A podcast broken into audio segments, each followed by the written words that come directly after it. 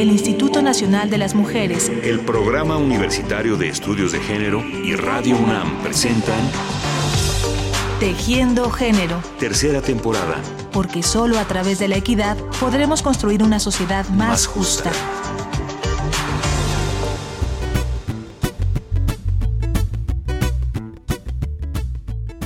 Saludamos a quienes escuchan el día de hoy nuestro programa y les damos la bienvenida a un tema más de Tejiendo Género. Vamos a continuar compartiendo con ustedes las historias de mujeres de talento, recursos y ambiciones extraordinarias. Mujeres cuyo trabajo, inteligencia y dedicación, tanto en el pasado como en el presente, han contribuido a transformar positivamente a sus comunidades e incluso a provocar cambios a gran escala. Son ciudadanas de a pie que sin embargo se convierten en la prueba viviente de que es posible alcanzar un ideal, hacer una diferencia positiva. Mujeres en suma de grandes proyectos, que no solo tuvieron grandes ideas, sino que lucharon para llevarlas a cabo para dejar huella y trascender en comunidad. El día de hoy queremos comenzar con una de las figuras fundamentales para la historia de la educación en México, la escritora, educadora, maestra y empresaria Laura Méndez de Cuenca.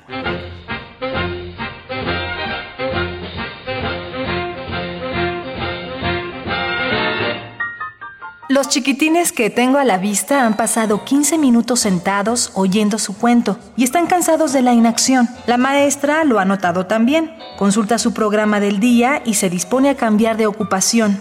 No hay regla que golpee sobre las mesas para reclamar ni orden ni silencio. Las maestras no dicen una palabra más alta que otra. Los chicos no se atropellan ni disputan uno a otro los lugares, ni muestran con palabras o gestos que la disciplina escolar les sea pesada. Como los pequeños se cansan más pronto de estar sentados que en movimiento, el ejercicio que sigue consiste en un juego para sumar y restar. Lo que acabamos de escuchar es el fragmento de uno de los informes que Laura Méndez de Cuenca escribió para el gobierno mexicano contando lo que ocurría dentro de un kinder estadounidense en 1904 entre 1902 y 1903, debido a su destacada labor docente, Laura fue enviada por el ministro de Instrucción Pública y Bellas Artes, don Justo Sierra, a observar la organización de los jardines de niños de Estados Unidos, uno de sus primeros esfuerzos para mejorar las escuelas mexicanas. Una vocación que le llevaría a congresos sobre educación celebrados en Berlín, Milán, Bruselas, Frankfurt, Le Main y Londres. En el tiempo de Laura, las escuelas se improvisaban en un cuartito de la presidencia municipal, en los conventos, en la casa de maestros o directoras, y las niñas y los niños debían permanecer siempre separados. Pero eso estaba a punto de cambiar. Laura Méndez de Cuenca fue una figura clave en la modernización educativa y una de las grandes abanderadas de la lucha por los derechos de la mujer. Fue conocida como la mujer más culta del México porfiriano y por haber nacido en Ameca hay quienes aseguran que en Laura Méndez de Cuenca, México tuvo a otra Sor Juana en el siglo XIX.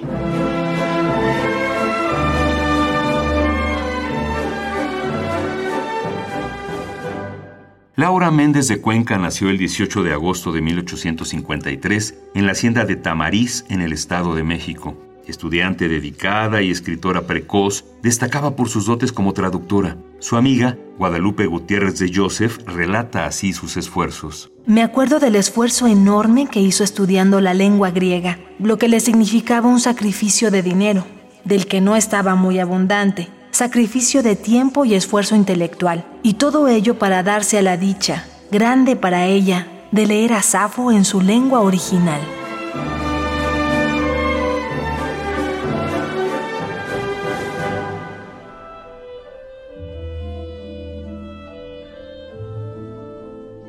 Laura Méndez de Cuenca vivió uno de los momentos de oro de la cultura mexicana. A los 17 años se unió a las sesiones de la Sociedad Nezahualcóyotl con los escritores Ignacio M. Altamirano, Ignacio Ramírez, Justo Sierra, Agustín F. Cuenca y Manuel Acuña. Mantuvo una relación con el autor de Nocturno a Rosario, signada por el secreto y la tragedia. Y que la tierra en tus pupilas lea la leyenda de un alma consagrada al sacerdocio augusto de la idea Sí, Laura, que tu espíritu despierte para cumplir con su misión sublime y que hallemos en ti a la mujer fuerte que del oscurantismo se redime. Laura y Manuel tuvieron un hijo que murió al poco tiempo de nacer. Lejos de comprometerse con ella, Acuña se enamoró de Rosario de la Peña, musa de su famoso poema Nocturno a Rosario.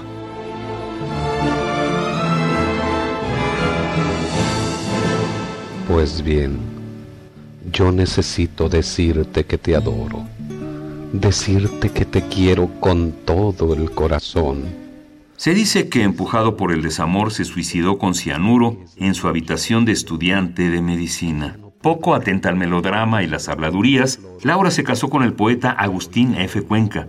Tenían una casa con una gran biblioteca. Ella continuó con sus estudios para ser docente y realizó sus primeras lecturas de una corriente que comenzaba a despuntar.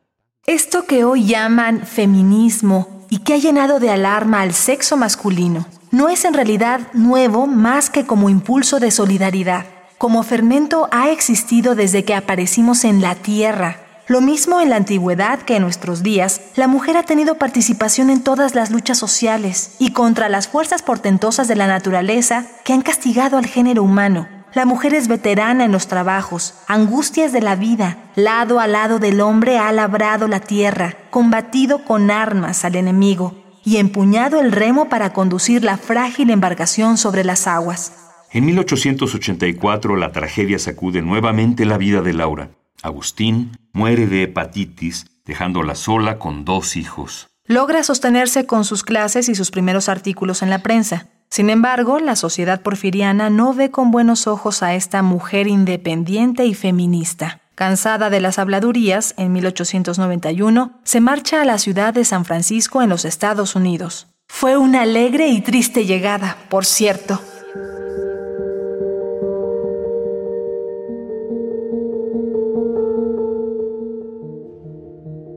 Vivió en esta ciudad por nueve años, escribiendo, publicando y haciendo traducciones de grandes obras como las de los clásicos Ovidio y Horacio, Edgar Allan Poe y Lord Byron. Escribe poemas de gran musicalidad y belleza, un género que cultivó y perfeccionó durante toda su vida. En sus cuentos, que a veces cuentan con finales inesperados y terribles, como la famosa historia La venta del chivo prieto, desfilan toda clase de personajes femeninos con defectos y características que incomodaban a los lectores. Sus propuestas literarias eran poco comunes para su época. Laura tenía una pluma visionaria. La suma de sus talentos hizo que en México se comenzara a hablar de ella como la segunda Sor Juana. Sin embargo, sus corresponsales en México reciben sus cartas desde direcciones que cambian con frecuencia debido a sus escasos recursos. Durante ese exilio, funda la revista hispanoamericana que goza de gran éxito y le permite por fin cierta holgura. Pero un año después, su socio la despoja del título, aprovechando que no hay un contrato que la respalde. Sin otra alternativa, se ve obligada a aceptar la oferta de dirigir una escuela para señoritas en la Ciudad de México. Deja a sus hijos en San Francisco y regresa a su país.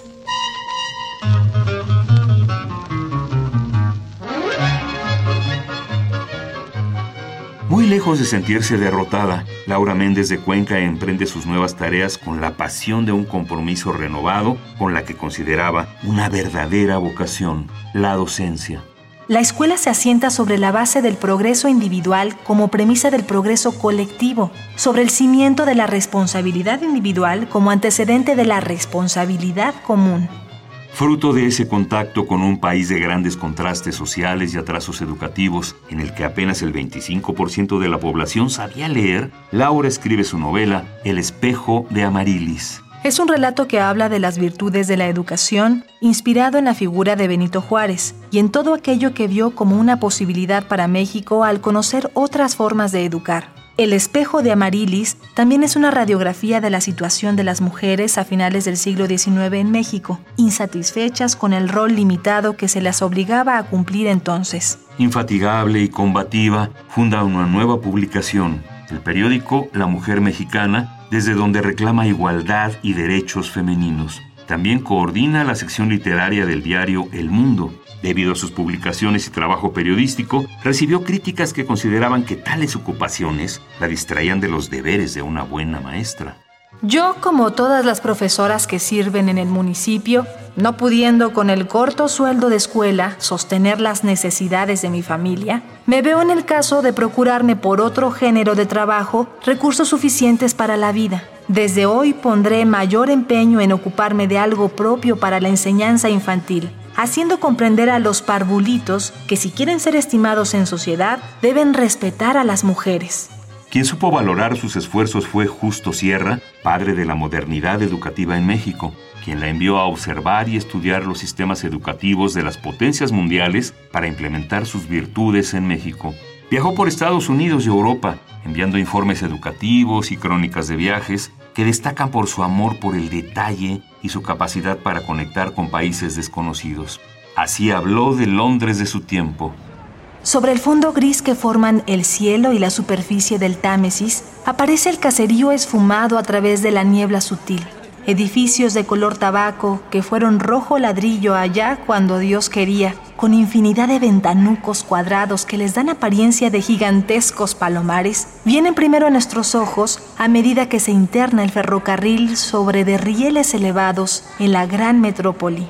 Rápidamente nos arrojamos en montón por las puertas automáticas de barrotes de hierro, que se abren como por ensalmo y de la misma manera se cierran cuando hemos entrado dejándonos enjaulados. ¡Sas! En marcha. Cuando se pone el tren en movimiento y me veo hecha un sopo en vertiginosa carrera a siete estados debajo de tierra, me pongo a considerar en lo que vale y lo que influye en el sistema nervioso la confianza en la sabiduría y el acierto de los hombres. Nos legó 112 crónicas de viaje sobre sus andanzas en Estados Unidos, Inglaterra, España, Austria, Italia y Francia. Fruto de sus informes fue el mejoramiento de la educación preescolar en México, una labor que se llevó a cabo también gracias a otras mexicanas, como las profesoras Estefanía Castañeda, Rosaura Zapata y Elena Zapata. Laura Méndez hizo numerosos análisis comparativos sobre la educación preescolar en México respecto a la de otros países. Creía firmemente en que no debían copiarse los modelos educativos, sino que era fundamental que los mexicanos creáramos los propios. Entre sus idas y vueltas no se olvidó de su voluntad feminista y junto con una de las primeras abogadas mexicanas, María Sandoval de Zarco, fundó la Sociedad Protectora de la Mujer. Ante la inminencia de la gesta revolucionaria, esta mujer a contrapelo de su tiempo se vio obligada a volver a México.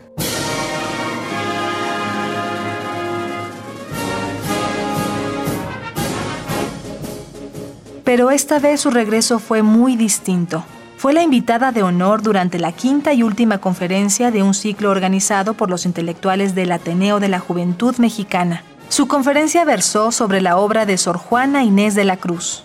Fue una figura siempre preocupada por la educación y los maestros. En 1919 participó en un movimiento de maestros normalistas, apoyó su paro de labores y todas las demandas del gremio sométese a los maestros a durísimas reducciones de salarios que han sufrido por largo tiempo. Además de endeudárseles fuertes sumas, se les entregan sus sueldos con irregularidad desesperante y se les hace desfallecer de hambre en las aulas. Se les niega material de enseñanza, se les hace trabajar en edificios cada vez más ruinosos y se les hace marcado desaire en el concierto de la sociedad.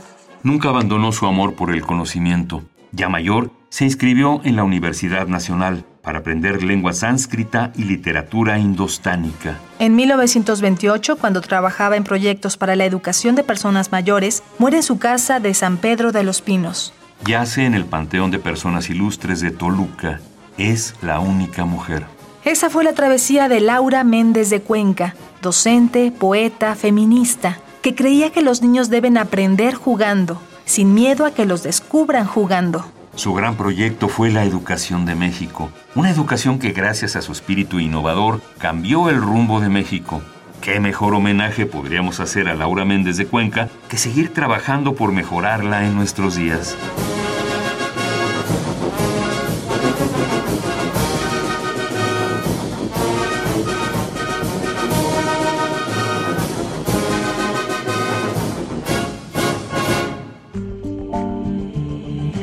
El Instituto Nacional de las Mujeres, el Programa Universitario de Estudios de Género y Radio UNAM presentaron Tejiendo Género. Tercera temporada. Porque solo a través de la equidad podremos construir una sociedad más, justa.